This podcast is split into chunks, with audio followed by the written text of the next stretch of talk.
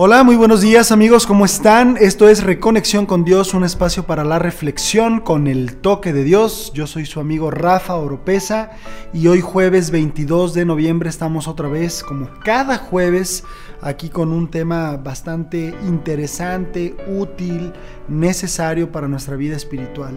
Yo les doy la más cordial bienvenida a una emisión más. Y bueno, quiero, antes de presentar a mi invitada de esta mañana, que lo prometimos el jueves pasado, quiero darle también una muy cordial bienvenida a nuestros patrocinadores, Librería Cristiana Mundo Hispano, ellos, eh, bueno, usted sabe, tiene todo tipo de libros útiles para nuestra vida espiritual, diferentes autores, Biblias, tratados, folletos, regalos. Ahora que se acerca la Navidad, bueno, ellos tienen el regalo perfecto para ustedes. Así es que búsquenlos, ellos están ahí en Avenida Hidalgo, casi esquina con Federalismo, a un lado de una gasolinera y a un lado también de una papelería muy muy famosa frente a un estacionamiento. Ellos tienen ahí su librería muy muy bien surtida, así es que visítenlos. Y su otra sucursal está ahí en la calle Ramón Corona, a espalda del Hotel Aranzazú ahí justo donde están las obras de la, de, la vía 3, de la línea 3 del tren ligero. Ahí van a estar muy, muy eh, pues contentos de recibirles nuestros amigos de Mundo Hispano.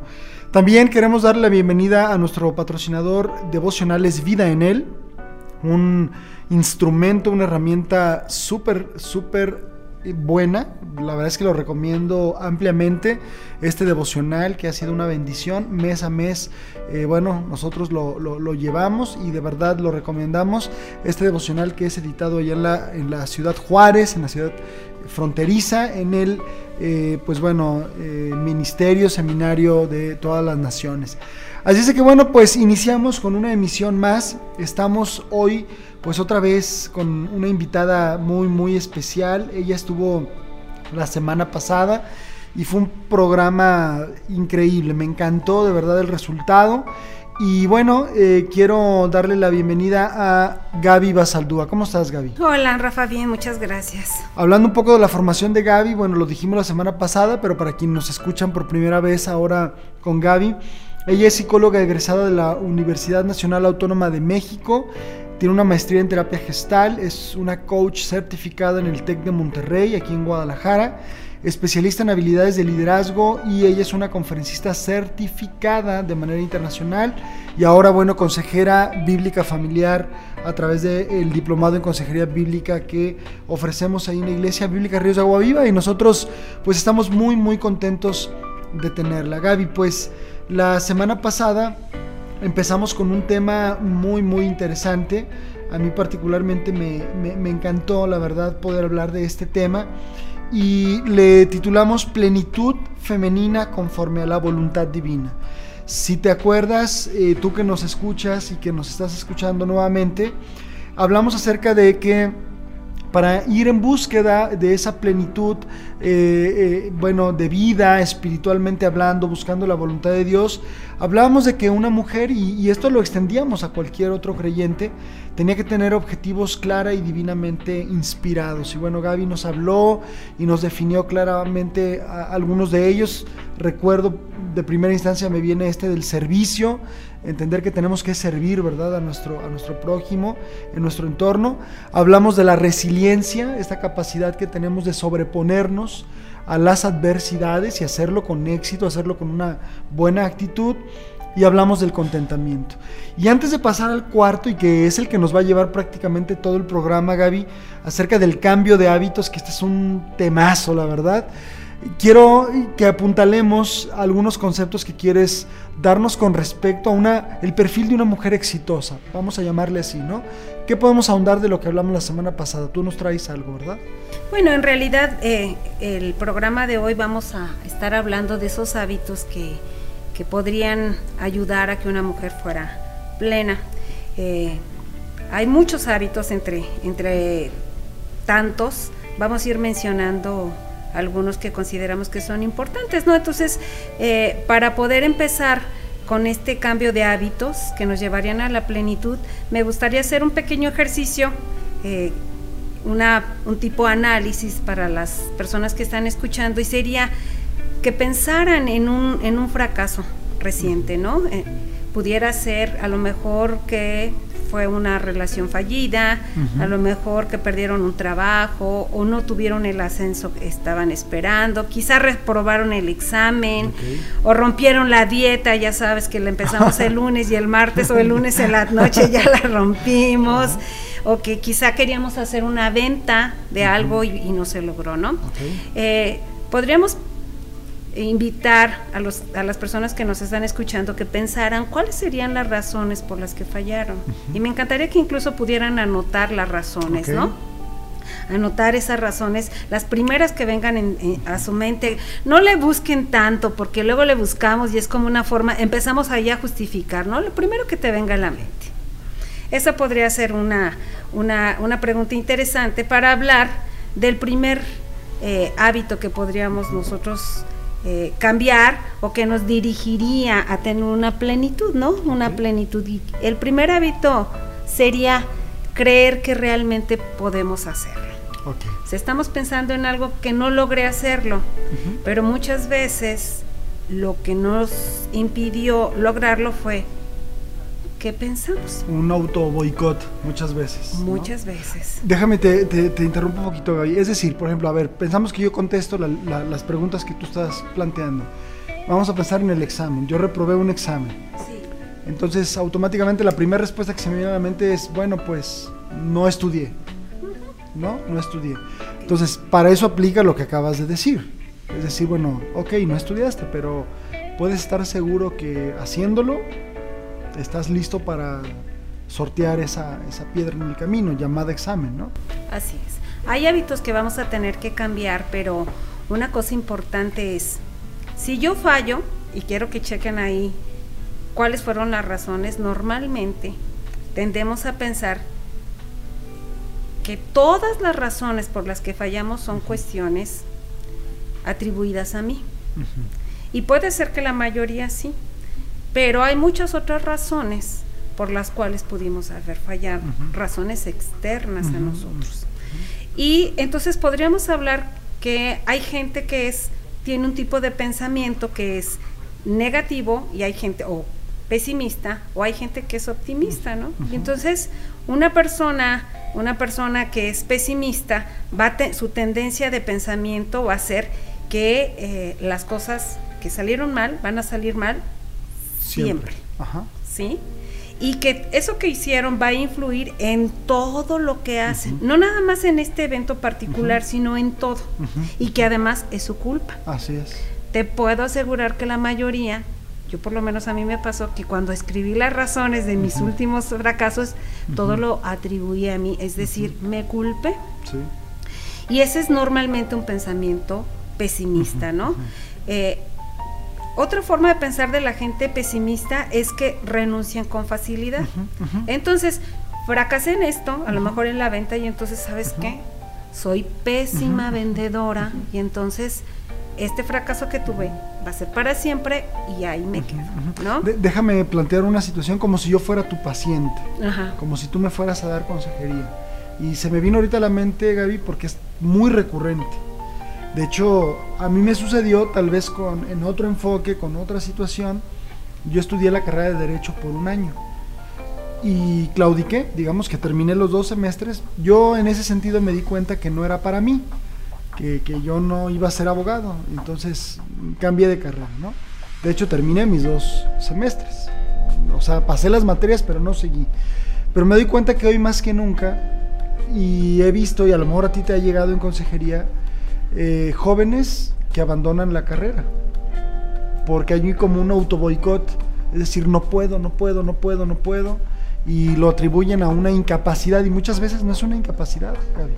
O sea, ¿podría ser aplicado de esa manera? Sí, por supuesto, ese, sería un ejemplo, ¿no? Un ejemplo, ese sería un ejemplo. Pueden ser, puede haber muchas razones por las que alguien pudiera abandonar algo, ¿no? Sí, sí. Pero la tendencia común es tener un pensamiento pesimista. Ajá, Un pensamiento pesimista en donde yo empiezo a generalizar mi este fracaso particular. Lo llevo a todo lo demás. Lo, eh, lo, generalizo, ¿no? Y entonces digo, bueno, no voy a poder. Y además tiene mucho que ver con, el, con la historia personal, ¿no? Si eres alguien al que constantemente te decían, este, que eres un fracasado, que no puedes, que nunca vas a alcanzar nada, pues te la crees. Ahora, hay gente que dice, me dijeron tanto eso que voy a demostrar que sí puedo y yo conozco casos, ¿no? Casos en los que le repitieron toda la vida que no iba a poder y dijo, ¿cómo de que no? Y lo logró. Pero esos son garbanzos de libra, ¿no? O sea, pocas, pocas personas, ¿no? Entonces, un pensamiento eh, pesimista es alguien que va a renunciar con facilidad y que además se va a deprimir. Por un fracaso se va a deprimir y ya no se va a querer levantar. Entonces, esto tiene que ver con lo que estuvimos hablando en el programa pasado, tiene que ver mucho con el contentamiento, tiene que ver mucho con la resiliencia y con objetivos divinamente establecidos, ¿no? Entonces, y si hablamos de la, del opuesto, hablaríamos obviamente de la gente que es eh, optimista, ¿no? O sea, la gente optimista ve las circunstancias como algo temporal. Ok, fracasé, pero esto es ahorita. Así es. Es algo temporal, es algo, lo relacionan con algo específico y además no se culpan. Eh, la gente pesimista se está culpando constantemente, se dice, es que soy así, en lugar de hice esto, soy así, soy torpe, soy inseguro, está hablando de un asunto de identidad.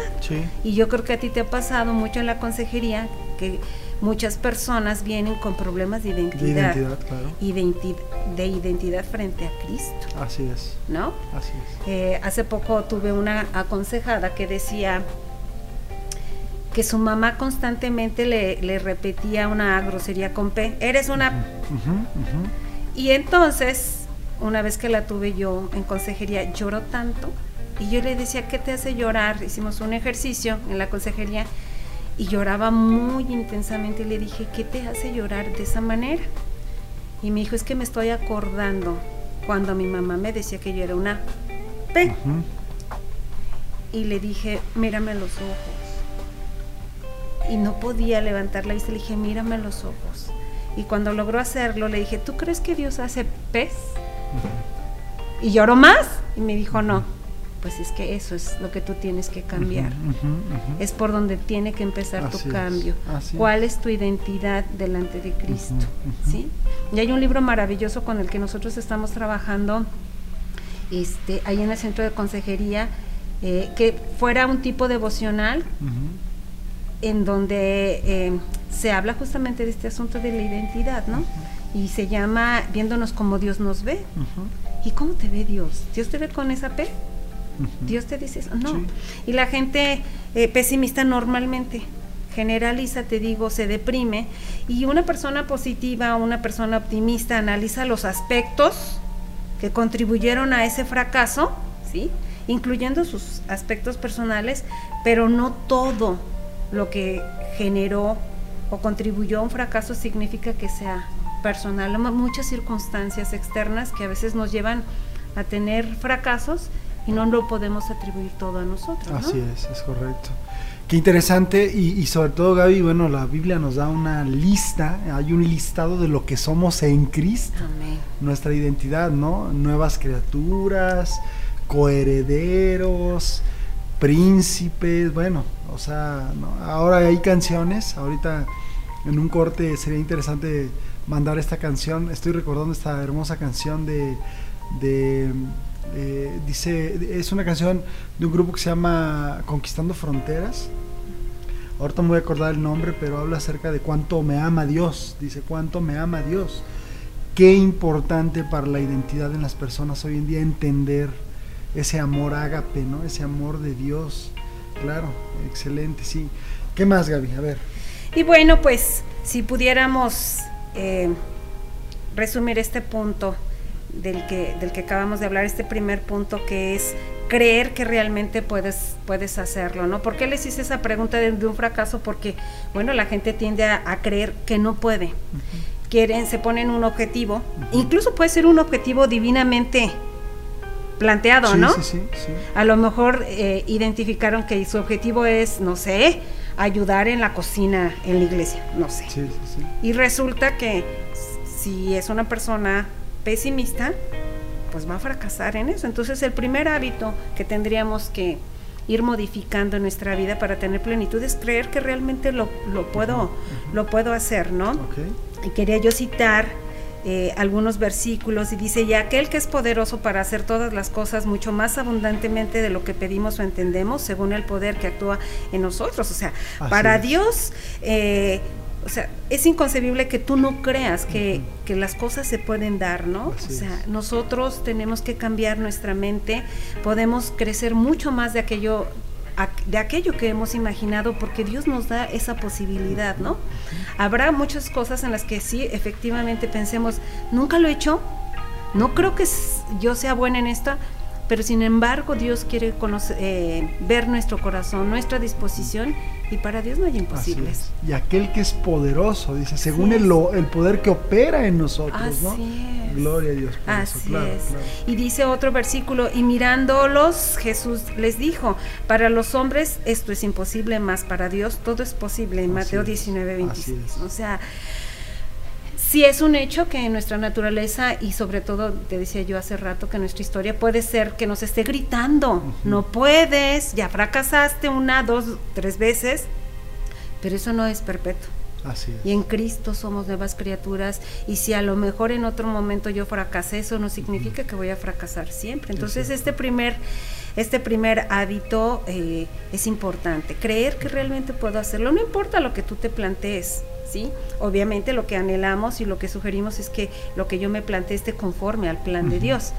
Pero una vez que ya lo tenga claro, yo debo de creer que puedo hacerlo y el que me va a ayudar a alcanzar ese objetivo es Dios. Así es, es correcto. Bien, bien, Fíjate que cuando la gente eh, llega a consejería, hay una grafiquita que yo les hago, es como, les digo que es como una radiografía, Rafa, y en un eje les pongo eh, del 1 al 10, qué frecuencia, tiempo, dinero y esfuerzo le dedico a algo y del otro lado le pongo la importancia, no sé si estoy siendo clara, y entonces les digo, identifica cómo andas en, en, diferentes áreas de tu vida. Y obviamente la primera que yo les pregunto es cómo andas en el área espiritual, ¿no?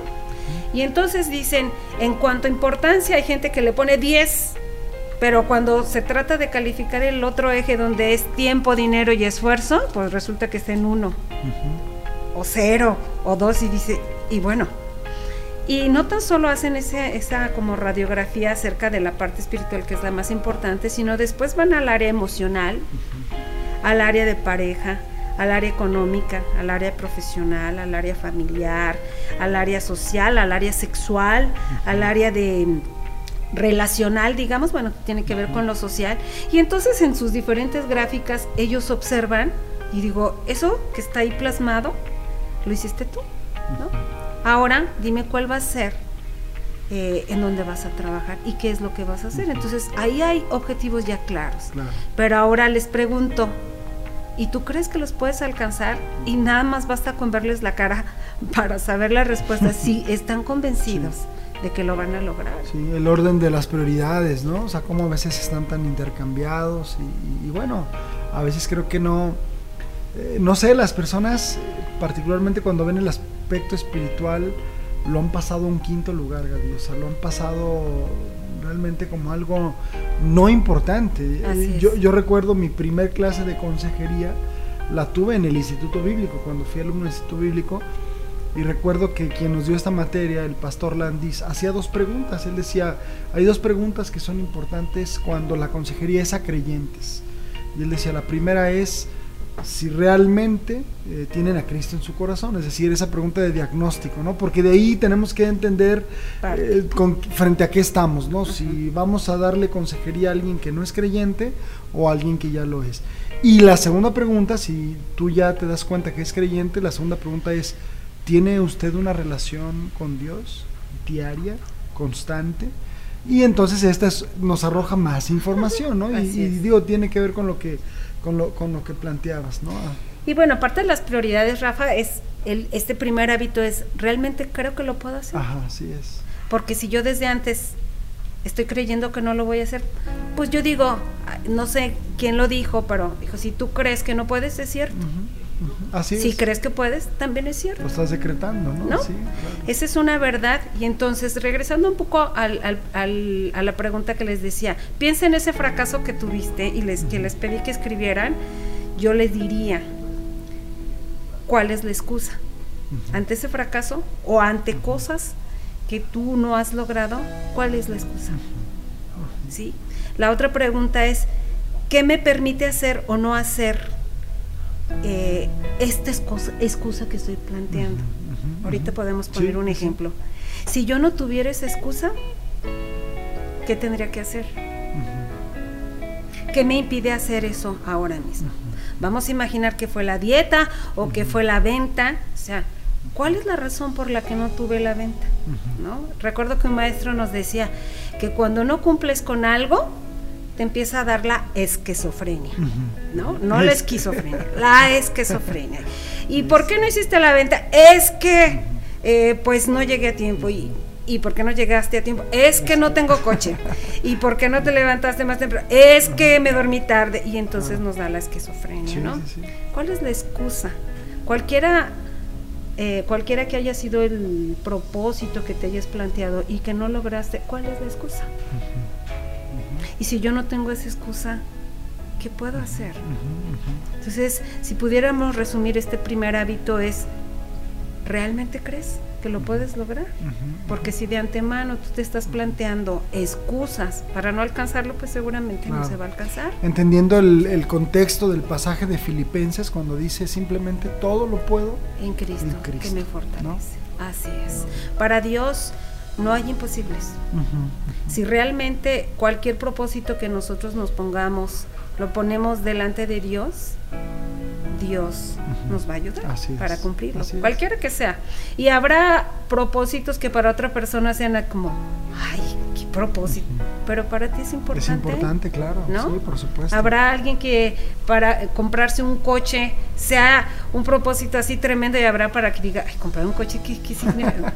sí. Fíjate que eh, en, en mi esquema de valores, Gaby, cambió mucho porque a veces cuando en alguna ocasión dijeron, eh, ¿tú qué has logrado en la vida? ¿no? Le preguntaban a alguien. Y en una ocasión un personaje público, eh, un deportista decía, bueno, para mí un logro es tener una familia. Claro. qué interesante. Claro. Cuando yo lo estaba escuchando dije, ah, caray, porque eso ya lo damos como por sentado, de manera natural. Y sin embargo para algunos es un logro. Logré hacer una familia. Y claro que lo es, Gaby. Claro. Entonces también creo que tenemos que empezar a situar las cosas en el lugar de acuerdo a la perspectiva de Dios, ¿no? Porque para la gente, tal vez en general, hablando generalmente y vamos a decirlo, hablando en cuanto a sus mayorías, no generalizando, eh, pues algunos tal vez un logro, tal vez nada más sean cosas pues materiales o títulos o cuestiones así. Pero esto a mí me ubicó, me dimensionó realmente en, pues para mí ser padre es un gran logro. Ah, caray, para mí ser esposo y tener una familia es un gran logro. Y dices, sí, claro, por supuesto. Por eso en estas gráficas que te digo que eh, la gente hace, cuando llega a la consejería, es como ver la radiografía y ver cuánto tiempo, dinero y esfuerzo le están dedicando a un área y cuánta importancia tiene, porque entonces ahí pueden ver de una forma muy clara que en teoría esto es importante, pero no le están dedicando nada. Y lo increíble es que ellos solitos definen a cuál área le van a dar más importancia y qué van a hacer, porque hay que ser prácticos, ¿no? Si la gente sale de la consejería, yo normalmente les digo, esto es práctico, la Biblia es práctica, no nada más se trata de rollo, no, y de espiritualizar. ¿Qué vas a hacer diferente? Hoy te vas a ir diferente de esta sesión. Entonces, ah, voy a cambiar esta parte espiritual. Pues sí, esa es una buena intención. Voy a mejorar. Sí, esa es una intención. Ahora tradúcemelo en una acción. Así es este, pues voy a hacer mi devocional diario. Ah, esa es una acción concreta, ¿no? Entonces la gente se da cuenta conforme pasa el tiempo que como todas las áreas están interrelacionadas, cuando yo mejoro mi parte espiritual, le pegan automático a mi parte familiar y luego a mi parte social y a, todas las demás áreas este, que vivimos los seres humanos, ¿no? Entonces, la prioridad sí, obviamente es importante, pero el pensamiento de si lo voy a lograr o no es esencial para tener plenitud en una mujer y en cualquier persona. Sí, y, es importante definir, Gaby, que bueno, para una mujer o para un hombre, para cualquier persona, eh, el problema siempre es espiritual, es decir, sin espiritualizarlo todo, pero tenemos que entender, particularmente los que, los que estamos ahí, este, de repente, vamos, tratando de ayudar a través del proceso de la consejería, Entender que muchas veces la persona llega con un problema de drogadicción, llega con un problema de hábitos, llega con un problema de, autoestima, llega con un problema de financiero y entender, por ejemplo, ahorita que mencionaba el último, ¿no? Financiero, cuando yo, yo tomé un, un curso diplomado de conceptos financieros Crown, por cierto lo recomiendo, el autor de este material decía que la forma en la que un individuo gasta su dinero es un reflejo de su corazón, es un reflejo de su condición espiritual. Entonces, muchas veces el problema financiero solamente es el iceberg, lo que se ve, pero es el dirían los clínicos. exactamente.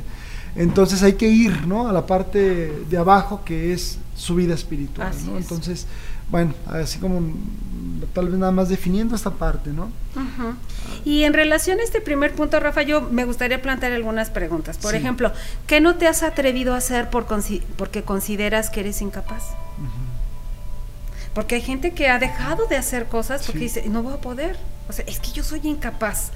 Yo algo que aprendí en la maestría decían, y si cambias el pensamiento y si cambias lo que dices hasta hoy, porque la gente dice, es que yo nunca he podido hacer esto, hasta hoy. Y cuando tú cambias el pensamiento, cambias la emoción y cambias la acción, ¿no? Hasta hoy. Y si lo cambias, y pareciera que no tiene importancia, pero la tiene. Así es. La tiene, ¿no? Entonces, ¿en qué áreas de tu vida te has estancado? Eso es importante, esta, esta gráfica que te decía yo. ¿Qué pasaría si pudieras mejorar una o más de estas áreas? Yo te aseguro que cuando la gente empieza a cambiar esta parte espiritual, porque bien decías, las broncas que traen a la consejería y que todos traemos a la consejería, porque yo tengo mi consejera particular, entonces tiene que ver con la cuestión espiritual, ¿no? porque todas las broncas que yo traigo es un reflejo o es el síntoma de mi de mi malestar o de mi, mi condición espiritual, ¿no? Entonces, ¿qué pasaría si tú pudieras mejorar en, en, una de esas áreas, especialmente la espiritual, y te das cuenta que cuando la mejoras le vas a impactar, ¿no? ¿Qué destrezas, qué patrones eh, te o hábitos te gustaría desarrollar, por ejemplo, en tu carrera, en tus relaciones, en tu economía, en tu vida espiritual o en tu salud? O sea, en todas esas áreas, ¿qué crees que deberías de mejorar, no? Y otra pregunta importante sería, ¿crees que Dios te está llamando a salir de tu zona de confort para librarte de tu temor al rechazo o fracaso? Esa es una pregunta importante porque hay gente que no se avienta, Rafa. Hay gente que dice, no, capaz de que me pongo este propósito y, y si fracaso, imagínate, ¿no? Sí.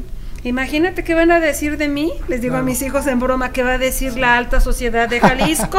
o sea, a veces ese es mi temor, ¿no? Sí, sí, sí. Y mejor, ¿sabes qué? Me quedo en mi zona de confort y no me aventuro a fracasar porque entonces lo que digan está, está en juego. ¿no? Mucha gente se paraliza ante esto, ¿no? Mucha gente tiene mucho peso el qué dirán y muchos no dan eh, el paso de fe que Dios les está pidiendo porque pareciera ser que tiene más peso lo que piense la gente. Así es. Es, triste, pero es cierto. Así es. De hecho, yo, cuando me hiciste la invitación a, venir, yo decía, ay Dios mío, yo nunca he estado en un programa de radio, ¿y qué voy a decir? ¿Y si me equivoco? Y cosas de ese tipo. No, mejor no voy, no, si voy, no, yo lo pensé. es que eso es, eso es real, yo no sé si todos los demás están, eh, tienen ese tipo de pensamientos, pero creo yo y la gente que me conoce es que yo digo, bueno, pues ni modo, ¿verdad? Si la riego, pues ya la regué. Y si yo no me, me aventuro, como lo he hecho a lo largo de mi vida, seguramente estaría ahí sentada, ¿no? Sentada esperando, a ver qué, no sé. Y, sabes qué pienso, Gaby, que si muchos de los grandes héroes de la fe se hubieran quedado, ¿no? Por ejemplo, yo no tendríamos hoy, por ejemplo, la historia de David y Goliat, ¿no? si ese jovencito de 17 años se hubiera quedado como el resto de los soldados y el rey de Israel, Saúl, escondidos debajo de la tienda, escondidos detrás de las faldas de otros soldados, entonces hoy no tendríamos las historias que tenemos. Oh, sí, claro. y, qué importante es que cuando me aviento, como tú mencionabas, sea como dijo David, tú vienes conmigo con lanza y con todo, pero yo vengo en el nombre del Señor. Amén. Y es importante que, bueno, si voy a quemar mis naves es porque Dios me está diciendo quema tus naves. Así es. Si Dios me está diciendo salta es porque Dios me dice estoy del otro lado. Eh, qué importante pues, o sea, saber entender que otra vez lo, dijimos en el programa anterior, la voluntad de Dios perdón, el éxito del hombre espiritual es hacer la voluntad de Así Dios, es, ¿no? Así es, Sí. así es. Y bueno, pues continuando con estos, con estos hábitos, este, Rafa, y yo me lo preguntaba cuando preparaba esto, yo dije, ¿cuántas cosas tengo que cambiar en mi vida? El segundo hábito que, eh, que nos podría llevar a una plenitud es salir de la rutina hedonista, ¿no? Eh, yo me acuerdo cuando lo empecé a estudiar, yo decía, ¿qué es esto? Ya lo había escuchado y como que me, me estaba haciendo la sorda, ¿verdad? Como que, eh, igual que cuando escucho un versículo que me da directo, les digo, "E- ese versículo no viene en mi Biblia, Ajá. ¿no? ¿Y qué es el hedonismo? Es una doctrina ética que identifica el bien con el placer, ¿no? Especialmente con el placer sensorial Ajá, e inmediato. claro. Y bueno, eh, otra definición es esa tendencia a la búsqueda del placer y el bienestar en todos los ámbitos de, de mi vida. Así es. ¿sí? Y yo creo que la mayoría de las personas, y nuestra carne así nos lo indica todo el tiempo, ¿no? A vivir en el placer, en todo sentido, ¿no? Vivimos en un mundo hedonista. Así es, así es. Entonces, y aunque el, el asunto es que mucha gente cree que cuando hablas de placer nada más hablas del placer sexual, por Ajá, ejemplo, ¿no? Y ajá. dice, no, yo no, sé". no, estamos hablando del placer en general, Sí, ¿no? es. Entonces, yo creo que algo que refleja muy bien esta, esta característica del ser humano viene en Santiago 4, dice, pedís y no recibís. ¿Por qué pedís mal? Para gastar en vuestros eh, deleites, Deleites, ¿no? O sea, nuestra carne es así. Yo quiero deleitarme, yo quiero estar en lo más cómodo, te- quiero tener lo mejor siempre, ¿no? Y pues una mujer que es plena o tiene éxito, tiene claramente lo que es importante, o sea, tiene claridad en lo que realmente es importante, ¿sí? Y es una mujer que no está propiamente en busca del placer, ¿sí? Es una mujer que tiene, ya lo dijimos en el programa pasado, ese contentamiento tiene contentamiento y sí, bueno, o sea, nosotros, nosotros las, las mujeres sí buscamos eh, sentirnos bien, pero a diferencia de este punto del hedonismo, pues no estamos buscando completamente en todo estar satisfechos. Así es. Es correcto. Eh, pu- puede darse en círculos, vamos a decirlo así, espirituales, eclesiásticos, cristocéntricos, también el, hedonismo, ¿no? Es decir, a veces buscamos solamente nuestro propio bien, nuestro propio beneficio, nuestro propio placer. Hace ratito hablabas de la zona de confort, Gaby, y yo creo que, digo, a veces se puede malentender también la Biblia en un sentido estricto donde, eh, por un lado, dice este autor de, de los conceptos financieros, que por un lado están los franciscanos, ¿no? Estos que, que, ay, el Señor no tiene ni dónde recostar su cabeza y tienes que ser pobre para parecerte a Dios. No. Pero por otro lado dice, están los Rockefeller, que tú eres hijo del rey y por lo tanto mereces, ¿no? Entonces, yo creo que tenemos que entender a la luz de las escrituras lo que Cristo realmente quería mostrarnos, ¿no?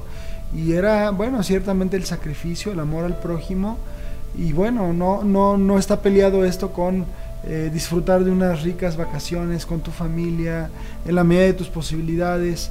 No obstante, creo que el hedonismo tira hacia otro extremo. ¿no? Así es, así es. Yo creo que ese es un extremo en el que mucha gente en la actualidad se, Sí. se está viviendo. Yo misma me reconozco de pronto que yo digo, y cuando rompo o, o me alejo de mi relación con Dios, de pronto me veo hablando, sintiendo, pensando.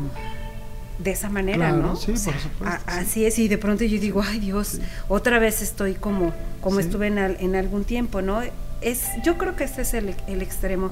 Si bien nosotros podemos disfrutar de las cosas que hacemos y de las que tenemos, pero sin ir a nuestros, a los extremos, ¿no? Hay un versículo que me gusta mucho, está relacionado con esto, dice, yo he conocido que no hay para ellos cosa mejor que alegrarse y hacer bien en su vida, y también que es donde Dios, que todo hombre coma y beba y goce Así el bien de toda su labor. Eso, Es yo creo que eso no está mal, es. disfrutar de los resultados de mi trabajo, re- eh, disfrutar de lo que yo he hecho. Pero cuando nos vamos al extremo es cuando viene este problema. Ahora, ¿qué tiene que ver con este asunto de la plenitud? Bueno, pues tiene mucho que ver porque eh, yo quiero tener plenitud, también sentirme exitosa, pero no quiero renunciar a mis placeres. Y entonces me gusta que las cosas sean fáciles.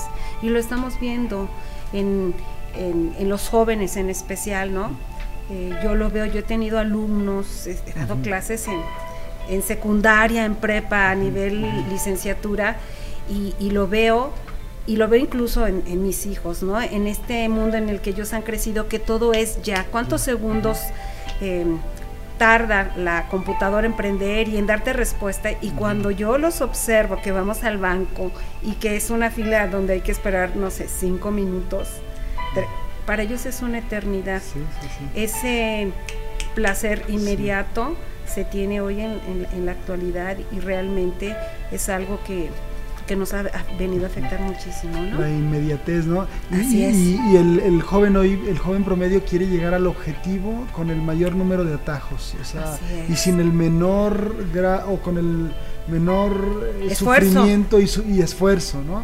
Y, esto, bueno, marca también una tendencia muy, muy egocéntrica también, hedonista. Así es. Entonces, bueno, una de las sugerencias para tener plenitud, pues justamente es que nosotros podamos romper con esa rutina hedonista y Dios nos ayuda a romper con ello, ¿no? Dios nos, nos habla y nos dice, esto realmente es bueno, está bien esto que estás haciendo y yo me te digo, me he cachado que quiero obtener cosas, Rafa, y no me quiero esforzar. ¿no? Incluso a veces el ir a dar la, la consejería, y tú lo sabes, implica de verdad. No, no, claro. O sea, son distancias. Yo, por ejemplo, para llegar al centro a veces me hago una hora, más, hora y media, y yo digo, ay, qué a lo mejor me quedo aquí. Y para mí es bien fácil llamarles a lo mejor a mis aconsejadas y decirles, ¿qué crees que no puedo? Se me rompió una pata o... No, o sea, no, y e interesarte en la vida de otra persona, invertir tiempo y servirle, digamos, como, pues sí, o sea, digo, todo lo que implica, ¿no? Todo lo que implica este proceso, que no es sencillo. Así es. se requiere esfuerzo y se requiere amor por las almas también, ¿no? Claro. Así es, entonces, eh, creo que una, un aspecto importante para poder tener plenitud es que nosotros hagamos un alto y pensemos qué tanto estoy viviendo en esa rutina hedonista, ¿no? ¿Qué tanto me estoy resistiendo a cumplir la voluntad de Dios por mi hedonismo, por querer quedarme en mi zona de confort? Alcanzar objetivos más altos, este, Rafa, implica sacrificios, ¿sí?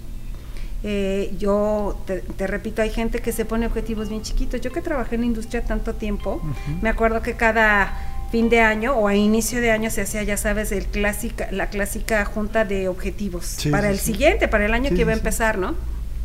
Entonces tú podrías, tú podías ver ahí claramente cómo se manejaban los diferentes líderes de área, en donde había unos que ponían unos objetivos tan descabellados que decías, oye, o sea, piénsale bien porque realmente lo vas a alcanzar.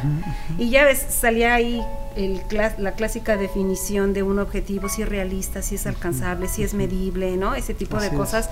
Porque había unos que pues se ponían esos super eh, objetivos que nadie iba a alcanzar. O había unos que se los ponían tan chiquitos porque... Eh, ¿Para qué me pongo un objetivo más grande? Porque eso va a implicar romper con mi rutina hedonista y entonces aparte me va a poner en evidencia que no, no los alcanza, entonces mejor chiquitos, está mejor así, ¿no? O había alguien, había quienes ponían objetivos retadores. Así es. Sí, pero eran alcanzados. Sí, así es. Y romper con la rutina hedonista es eso, decir, dejo mi área de confort y voy por algo que me rete. Que me permita crecer, sobre todo si estamos hablando de la parte espiritual o, la familiar, qué sé yo, rompo con mi, eh, mi rutina y voy por algo mejor. Fíjate Gaby que hablando del hedonismo y podemos identificar personajes en la Biblia hedonistas, ¿eh? o sea, Judas era uno de ellos, Saúl el rey era otro de ellos, o sea, ciertamente siempre queriendo obtener el bien, ¿no? Instantáneo, ¿no? Como hoy, como la comida rápida, ¿verdad? Y a veces rompiendo principios, porque digo, el hedonismo te lleva también muchas veces, quiero lograr el objetivo no importando a quién pise o a qué velocidad voy, quiero llegar al punto, ¿no? Así es. Gaby, ¿qué te parece si vamos a un corte? Vamos a, poner una canción para nuestros, nuestros radioescuchas. Eh, estamos hablando acerca de eh, la plenitud de la, de la, mujer a través de objetivos, eh, objetivos divinos y bueno, estamos hablando de cómo, cómo cambiar hábitos que tenemos, eh, pues ahora sí que a veces muy arraigados y cambiarlos por hábitos buenos que Dios pide de nosotros. Eh, quiero dejar esta canción que es del grupo Conquistando Fronteras, hablando del punto anterior del hábito de, de creérnosla, de saber que, que somos amados y cómo es que Dios nos ve. Yo quisiera poner esta canción que se llama Cuánto nos ama Dios de Conquistando Fronteras. Regresamos.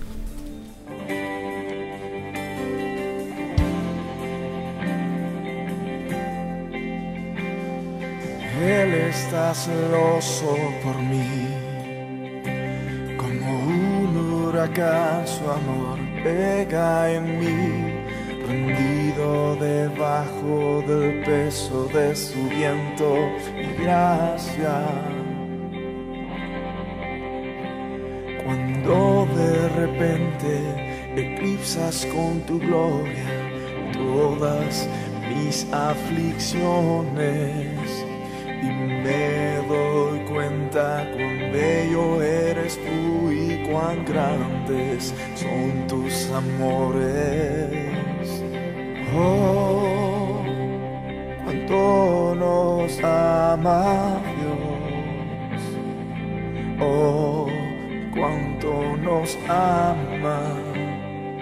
Cómo nos ama Dios.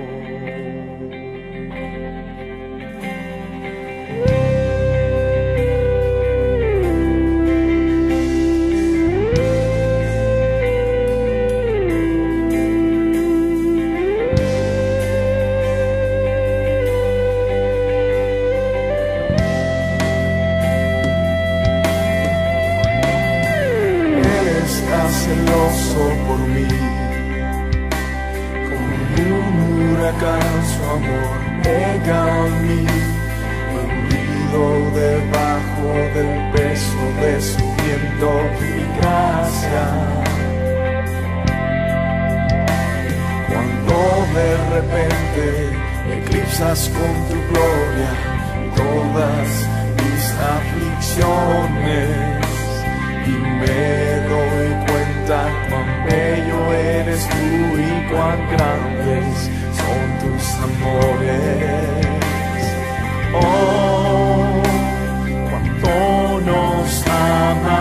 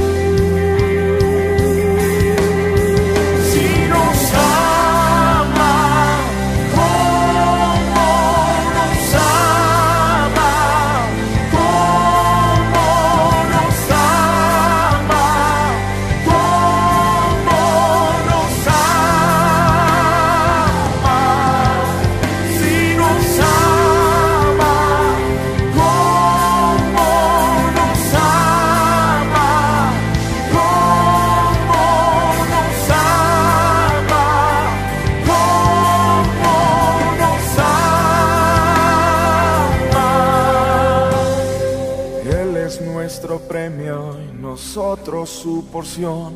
Por la gracia en sus ojos atraídos a su amor. Y si la gracia es como el mar, sumergidos estamos. El cielo toca la tierra con un beso empapado y mi corazón retorna con violencia agitado. No tengo tiempo para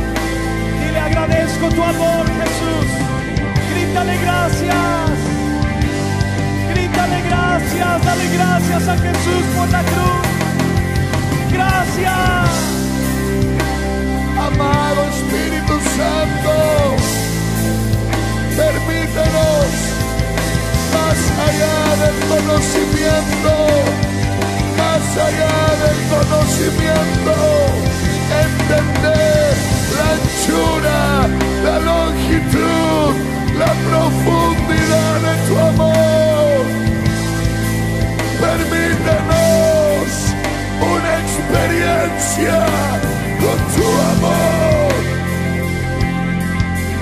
Amado Espíritu, alumbra los ojos del entendimiento. Corre la cortina,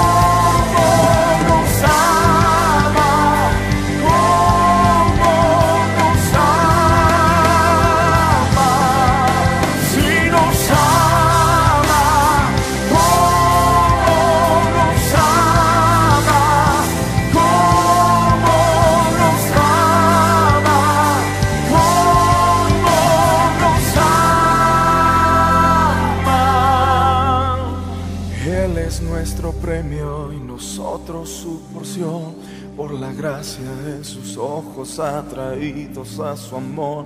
Y si la gracia es como el mar, sumergidos estamos. El cielo toca la tierra con un beso empapado y mi corazón retorna con violencia agitado. No tengo tiempo para remordimientos cuando veo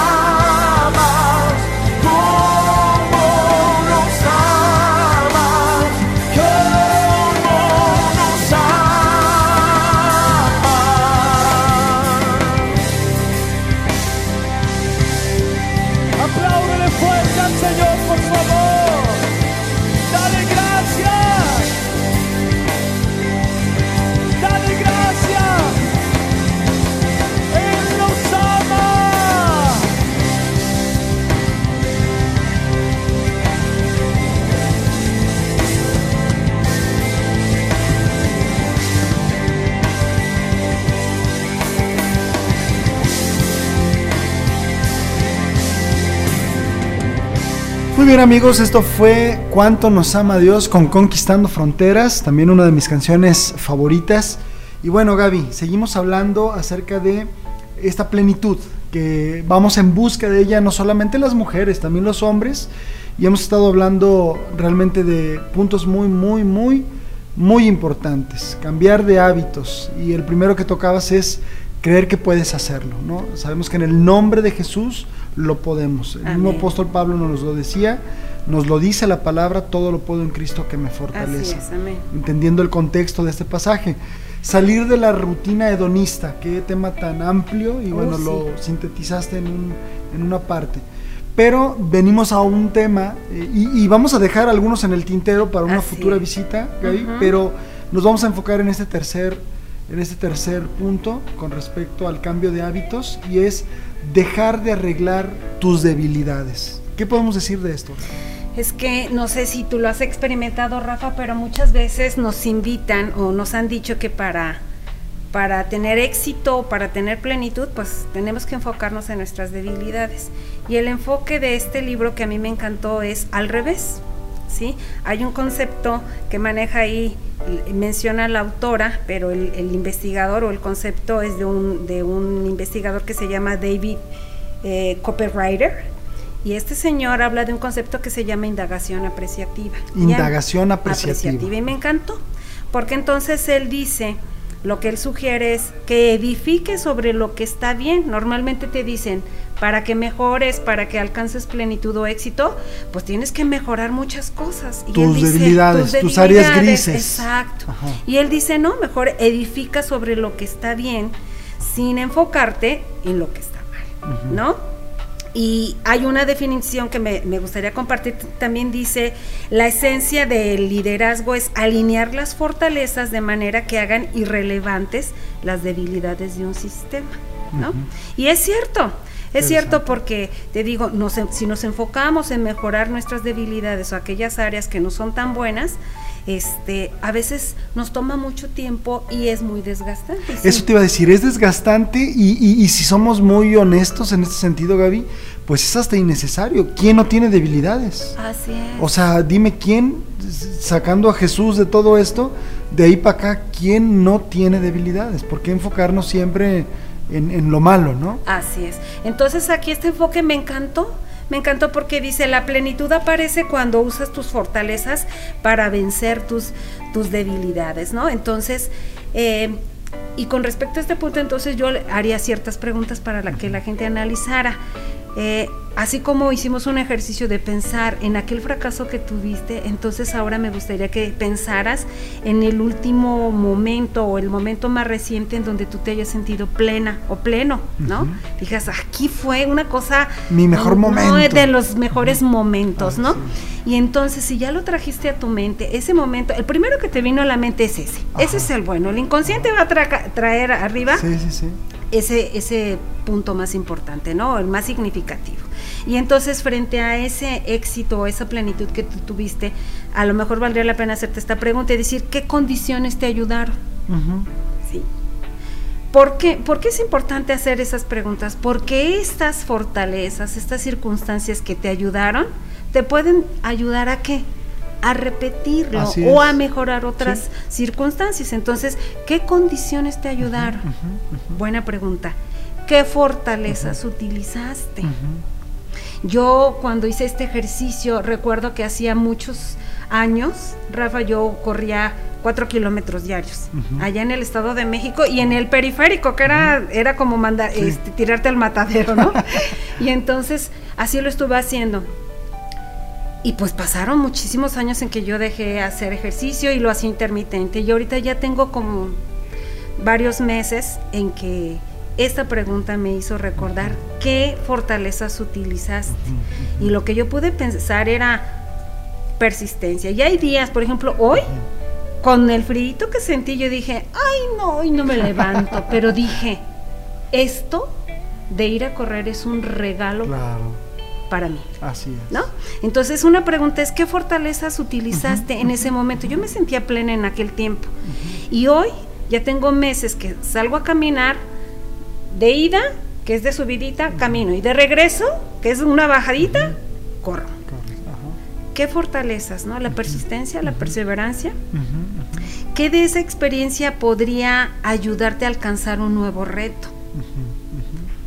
Porque entonces yo me fijo qué hice bien, uh -huh. qué fortalezas y eso me ayuda a establecer un nuevo Estamos reto. hablando, Gaby, un poquito de que nuestras victorias pasadas seguramente nos ayudan y podemos echar mano de eso para decir, a ver, esto me salió bien. Claro. No estar estacionados en el pasado, pero entiendo perfectamente el punto como lo defines. O sea, algo hice bien. Claro. ¿No? Y yo me puedo imaginar, otra vez volviendo al caso de David, yo estoy seguro que después cuando él salía a la batalla, se acuerda de cuando a los 17, 16 años venció a un gigantón y él segunda, eh, seguramente dijo, bueno, en aquel momento una fortaleza fue mi valor, Así mi es. valentía, ¿no? Así es. Bueno, ahora se requiere otra vez para lo mismo, ¿no? Fue mi dependencia a Dios, esa es una fortaleza. Bueno, ahora la puedo ejecutar otra vez. O sea, y no, y no lo malo, ¿no? Sino observar lo, lo- lo bueno, ¿no? Que sin duda siempre va a haber cosas que tengamos que mejorar. supuesto. ¿No? Pero el asunto aquí, el enfoque me encantó porque a veces el enfoque es el ¿qué hice bien? La indagación apreciativa. apreciativa. Me gustó el concepto, Sí, sí, me sí, encantó, claro. ¿no? Y de hecho, lo comentábamos hace rato, ¿no? En tus relaciones interpersonales, normalmente lo que ves en, en los otros es lo malo, Así es, ¿no? así es. ¿Y por qué no enfocarnos a lo, a lo bueno? Y, y no estamos diciendo, Gaby, o sea, no es un mensaje así como, como positivista, nada más de... No, o sea, claro que sabemos eh, qué es las áreas que debemos de mejorar. Claro. El problema es que muchas veces el individuo tiene la tendencia, el humano en general, a estacionarse en lo malo y la gente te lo hace ver. Así y te es. dice, oye, eres esto, el otro, y ahí muchos se quedan en el camino, ¿no? Así es. Postrados. Así es, entonces incluso en nuestras relaciones interpersonales nos ayudaría mucho que cuando yo empiezo a ver las cosas negativas de otro, en lugar de seguirme con ese enfoque diría, ¿cuáles son las cosas positivas que tiene que hace que se reduzcan? Así es. Fíjate, eh, eh, le escuchaba a un, a un amigo en una ocasión, me, me reuní con él y, y me dijo que él estaba maravillado con una enseñanza que escuchó de un pastor. A mí me gustó muchísimo. Me dijo, ¿sabes? Eh, me dio una enseñanza muy padre porque le tituló algo así como Solo, solo el oro. Y hablaba acerca de, de aprender a ver en las personas solamente lo bueno. Es decir, todos tienen algo bueno, todos tienen oro en sus manos, pero nos queremos, eh, nos queremos echar un clavado a, la- a lo malo, a lo podrido, a la basura, a, a las fallas. Y bueno, eh, yo, yo siempre he dicho, si quieren ver las fallas en mí, no, yo se las digo, no se preocupen, no, no les carbe, ¿no? Algunas, algunas hasta me afloran, ¿verdad? Son muy evidentes. Pero ¿qué pasaría cuando empezamos a cambiar las la perspectiva en las personas, ¿no? Esa indagación apreciativa en lo bueno. Para potencializar sus fortalezas. ¿no? Y bueno, yo te mencionaba, o sea, el tener conciencia de mis debilidades sí es bueno porque me va a evitar o no van a ser una interferencia Así para mi plenitud. Eso es un hecho, ¿sí? Claro. Yo tengo que admitirlas y al admitirlas también me va a ser más fácil avanzar.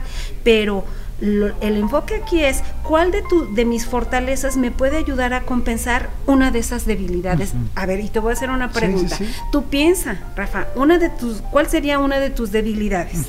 ¿Me la quieres compartir? Sí, claro, sí, sí, sí. Una debilidad. Sí, por supuesto, sin problema. La comida. Ajá, ok. Pero ¿cuál es la debilidad? O Bueno, sea, ahí, por ejemplo, no sé, tal vez, que, que, ¿cómo, cómo le podríamos llamar? No sé, la, la gula Ah. o... Vamos a suponer que esa Ajá. sea la, la debilidad, ¿no? Pero seguramente si ahorita buscas una fortaleza tuya, una de esas fortalezas Sí. es la que te va a ayudar Así es, así con es. esa debilidad. Sí, sí, ¿Cuál sería? Soy muy determinante, cuando realmente quiero algo lo logro. Ahí sí, está. claro, ahí está. Entonces, es como, yo digo que es como hacer un balance, ¿no? Sí, por supuesto. O es como si tienes una tiendita, yo digo, y dices, ¿qué tengo en Así es. Y qué tengo en, general, ¿no? Y con qué, esto Así me falta, pero con esto puedo sí, sí. equilibrar a compensar. Tienes que ponerlas en pugna, digámoslo de Ah, alguna manera, exacto. y que la fortaleza termine por comerse a la debilidad. ¿no? Exactamente, entonces el enfoque a mí se me hizo maravilloso porque siempre estamos enfocados en las debilidades, ¿no? Ahora, hay una parte importante que a mí me gustaría destacar y yo no sé si habías escuchado este concepto que se llama el lado sombra. Ajá. El lado sombra es eh, de esta siguiente forma, te voy a hacer una pregunta. ¿Tú crees que una de tus fortalezas, piensa en una de esas fortalezas que tú tienes, esa eh, se podría convertir en una debilidad? Sí, sí, desde luego. ¿Cómo cuál? sí. Pues es la misma que te mencioné, ¿no? A veces el ser tan determinante y decidido, eso a veces se puede convertir en soberbia, por ejemplo, se puede convertir en algo que incluso pueda dañar a otros, ¿no? Si no lo pongo en las manos de Dios o si no lo pongo en la perspectiva correcta o si le doy demasiada importancia a esa fortaleza, humanamente hablando, no sé Claro. si estoy contestando. Claro, y es que de hecho tú eh, a lo mejor la pregunta podría ser, con esta forma en que yo estoy actuando, con esta fortaleza, ¿estoy glorificando a Dios? Porque entonces esa fortaleza que podría ser a mi favor se convierte Sí. en un momento en algo en contra de nosotros, es, ¿no? A lo mejor que yo soy, a mí me tocaba hacer las pruebas psicométricas al- en la selección de personal y entonces veías gente que es sistemática y yo digo, ay, qué padre el sistemático porque yo soy muy dispersa. Sí. pero también el que es demasiado Sí, sí, sí. sistemático y que se vuelve quizá en un en una un obsesivo compulsivo que ya sabes es. que los No librito, calcetines claro, del claro. mismo color del mi- o sea eso llega a, Asfixiar a otras personas, claro, claro. o al Sí. revés el que Sí. como yo que soy muy disperso gracias a Sí, Dios mi marido es alguien muy sistemático y, y hay un equilibrio ahí pero cuando lo llevamos justamente a los extremos Sí. nuestra fortaleza se puede convertir en algo que se llama el lado sombra, ¿no? Eh, eh, pienso, por ejemplo, ahorita, Gaby, digo, y, y nada en contra ni de los perfeccionistas ni de los puntuales. Dicho sea de paso, creo que es, dicen cortesía de reyes, ¿verdad? La puntualidad Ah, y claro. todo esto, ¿verdad? Pero luego ahí, o sea, volvemos a donde la fortaleza se convierte en, en una debilidad. O sea, me he topado con gente que es muy puntual, pero esa puntualidad los lleva al grado de juzgar tan severamente a otros que hasta lastiman a las personas, ¿no? O, o que son perfeccionistas y que, bueno, no se les puede salir nada de control porque si no, entonces todos los demás son unos ineptos. O sea, entiendo perfectamente esa parte del lado sombra, ¿no? Que se puede convertir en esto. Y ¿no? fíjate, cómo, cómo te digo, todo viene en la Biblia, fíjate, y en relación a tu comentario, Rafa, dice, no hagan nada por egoísmo o vanidad, más Así bien con humildad, consideren a los demás como superiores a ustedes mismos, Filipenses 2.3. Ahí está. Y luego dice, eh, y una pregunta importante también sería, ¿tú cómo podrías utilizar tus fortalezas en beneficio de alguien que no cuenta con esas? Eso está padre, Sí, sí, ¿no? sí, sí, claro. Porque bueno, la realidad de las cosas, yo le decía en algún momento a mis hijos, siempre va a haber alguien mejor y peor que tú. ¿En qué sentido? Bueno, pues es Sí. que algunos tienen fortalezas que tú no tienes y tú tienes algunas que ellos no tienen. La complementariedad, ¿no? Así es decir, es. incluso en el matrimonio, Claro. qué padre es saber qué cosas que yo no tengo, Betty me complementa y me Claro. ayuda y es por eso mi ayuda idónea y Así viceversa, ¿no? Eh, bendita diversidad. Sí, pues, sí, sí. ¿no? ¿no? y en un equipo de trabajo, Gaby, en una iglesia, en- tú en el centro de consejeros, digo, hay diferentes perfiles, Así se es. complementan y qué padre, ¿no? Así es, y dice, con el orgullo viene el oprobio. Ujú. Con la humildad, la sabiduría. Ahorita que decías, eso viene en Proverbios 11.2. O sea, a veces yo creo que como mi característica es que soy muy sistemático, soy muy determinante, y yo digo, ay, entonces viene la soberbia, ¿no? Y no veo a la gente más que como alguien inferior, Inferior, inferior, a mí, ¿no? Entonces, y ese intercambio que ahorita acabas de mencionar, las fortalezas que yo tengo con las fortalezas que tiene otro, que se complementan maravilloso. Yo que tuve la oportunidad de trabajar tantas veces, tantos años en la industria y que daba el, curso de trabajo en equipo, por ejemplo, o di un curso especialmente que se llamaba diversidad, yo decía, es que nuestra tendencia normal es a tratar de que la gente piense, actúe y sienta como yo. Y cuando no lo hacen, entonces yo me enojo y yo lo rechazo y entonces empezamos ahí un montón de cosas como los conflictos, ¿no? Qué bendita diversidad y el poder hacer intercambio es una maravilla, ¿no? Y viene un, un versículo en Romanos 12, 16, dice, vivan en armonía los unos con los otros, no sean arrogantes, sino háganse solidarios con los humildes, no se crean los únicos que saben. Así es. ¿no? Sí, sí, sí. A veces esa fortaleza que yo tengo me vuelve, como dijiste tú, a ser una persona arrogante y se convierte pues en mi lado, en mi, en mi lado sombra. La gente que no corre a mi ritmo, ¿verdad? La Así gente que no camina hacia la dirección que yo camino, es decir, nos podemos volver hasta jueces muy severos y eso nos convierte en arrogantes. Y, esto lo tenemos que cotejar con el carácter de Cristo, ¿no? Él dijo, aprendan de mí que soy manso y humilde, manso y humilde. Me hace tanto eco, ¿no? Estas palabras. Me acuerdo que un tiempo que yo estuve en terapia, Rafa, le- que le comentaba esto a mi terapeuta hace muchísimos años y me dijo, ¿sabes qué, Gabriela? Yo creo que tú naciste en un mundo equivocado. Te equivocaste de mundo porque tú deberías de, de haber nacido en el, en el planeta perfecto, ¿no?